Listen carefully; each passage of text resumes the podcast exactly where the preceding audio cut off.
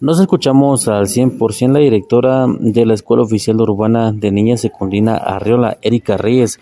Habla un poco acerca de la historia por el 139 aniversario de la Escuela para Niñas Secundina Arriola. Además, eh, explica sobre la diferencia de las clases eh, antes y ahora durante la pandemia del COVID-19. Eso fue lo que mencionó sobre este tema.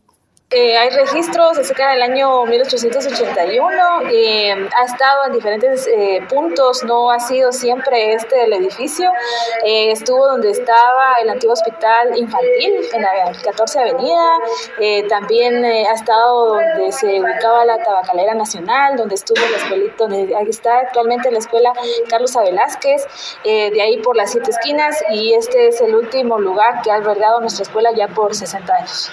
¿Cómo ha sido, digamos, la educación en diferencia antes y después y ahora durante la pandemia?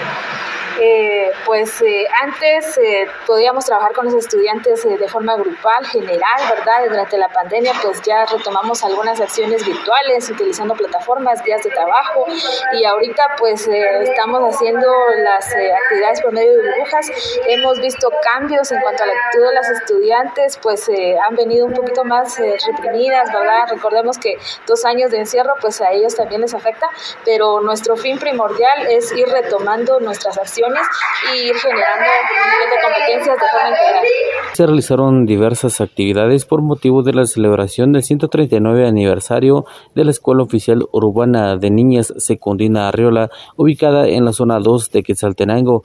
También se realizó la elección y coronación de la nueva niña Secundina Arriola situación de pandemia hemos eh, retomado algunas actividades paulatinamente, ¿verdad? Como es la elección de nuestras reinitas, que ya en dos años consecutivos no se había realizado.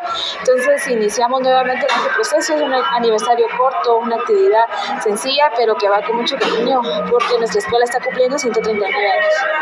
Esos 139 años donde han formado seguramente centenares de profesionales. Exactamente, tenemos, eh, nos sentimos orgullosos realmente de estar formando a mujeres de bien, con principios y valores, y hoy pues eh, también contamos con docentes que han formado parte de, de la escuela y han sido estudiantes. Con esta información retorno a cabina, como nos escuchamos.